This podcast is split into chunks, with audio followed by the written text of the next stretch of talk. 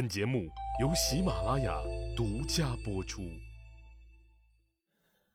上一集里，我说到了赵朔与夫人赵庄姬做生死离别的事儿。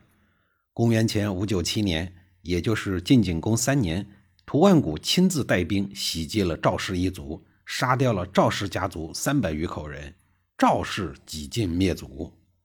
最后在清点尸首的时候，发现赵朔的夫人赵庄姬不见了。此时的赵庄姬已经怀有身孕，如果不除掉留下的赵氏骨肉，将来会成为祸患。屠万古杀害赵氏一家，连一个没有出生的婴儿也不愿意放过，他就是想斩草除根。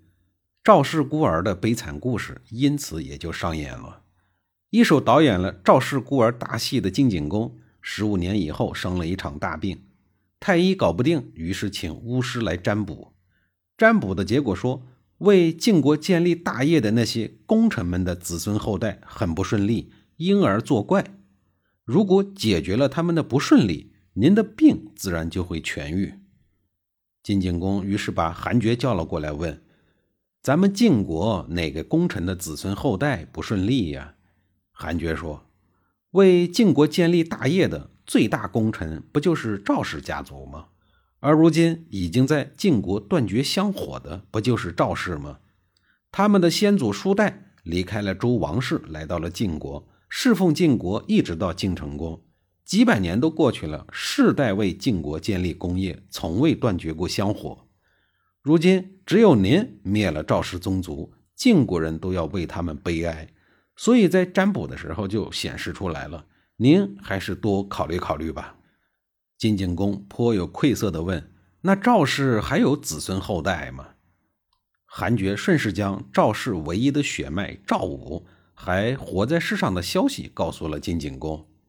晋景公听完以后大喜过望，立刻让韩厥把一直寄人篱下的赵武找来，并藏在了后宫中。随后，朝中大臣们进宫问候晋景公的病情。晋景公依靠韩厥的众多随从，逼迫大臣们认可赵氏孤儿赵武。朝臣们也是见风使舵，大家很识相地说：“当初灭赵氏家族的都是屠岸贾策划的，是他假传君命，并向群臣发令，不然的话，谁敢发动变乱呢？现在如果不是您有病，我们这些大臣本来就要请赵氏的后代了。如今您有了这个意愿。”正合群臣的心愿呀。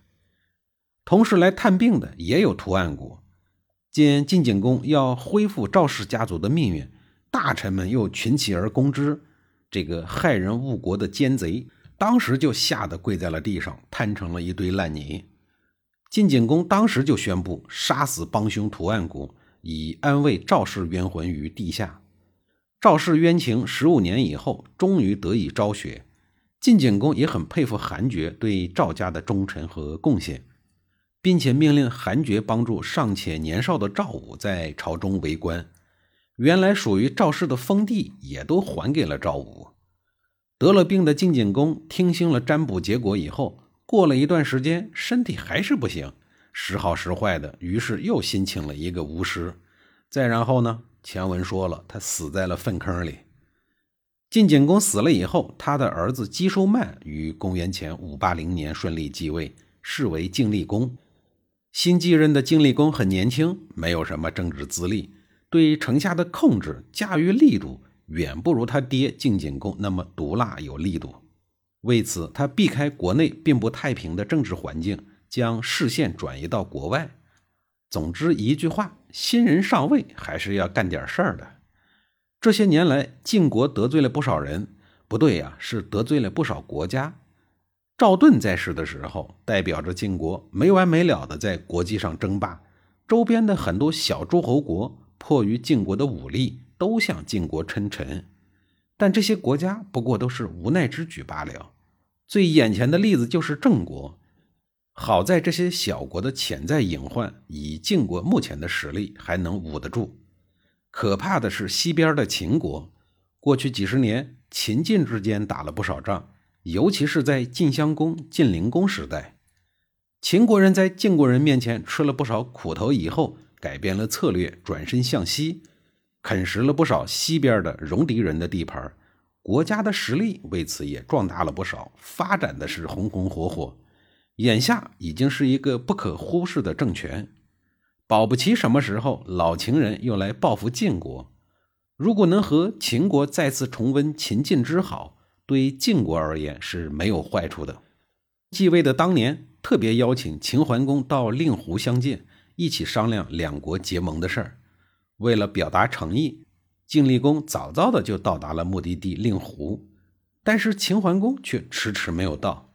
晋厉公等了很久，可是秦桓公始终没有来。晋厉公派使者去打听秦桓公的消息：“您出发了没有？您到哪儿了？”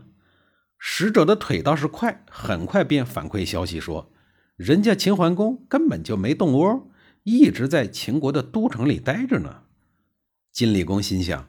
这是秦桓公对自个儿不放心啊，不愿意在明面上驳我的面子，所以才答应见了面。但是呢，秦桓公又害怕自己会要挟他，所以呀，一直不愿意真正的出面。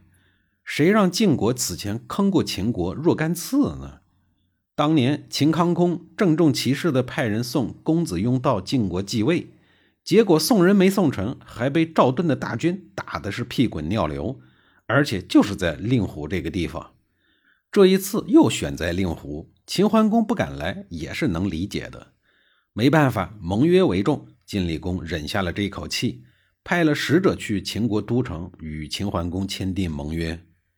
两国的使者就这样往返于令狐和秦国的都城两地之间，直到盟约正式签订后，晋厉公才带着一肚子怨气打道回府。秦桓公也不是什么好家伙，一看都这样了，晋厉公都能忍，看来他是一个好欺负的家伙。不行，得借此机会好好的打一下他的晋国，报一下之前的战败之仇。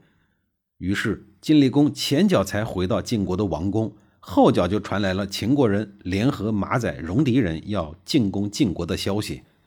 您说这气人不气人呢？我大老远的跑去令狐等你，你不来。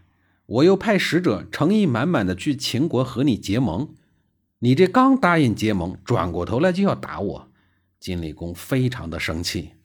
你秦国不是联合了戎狄人吗？那我先收拾好对付的戎狄人，切断你的马仔以后，我再来对付你。继位后的第二年，也就是公元前五七九年，晋厉公派兵把戎狄人打败了。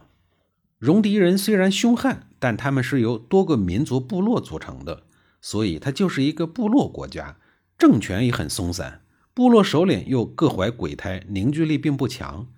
作为游击队伍，哪能顶得住正经八百的晋国正规军呢？打败了秦国人的马仔，秦国人能袖手旁观吗？怎么可能呢？下一集里，我再给您详细的讲述。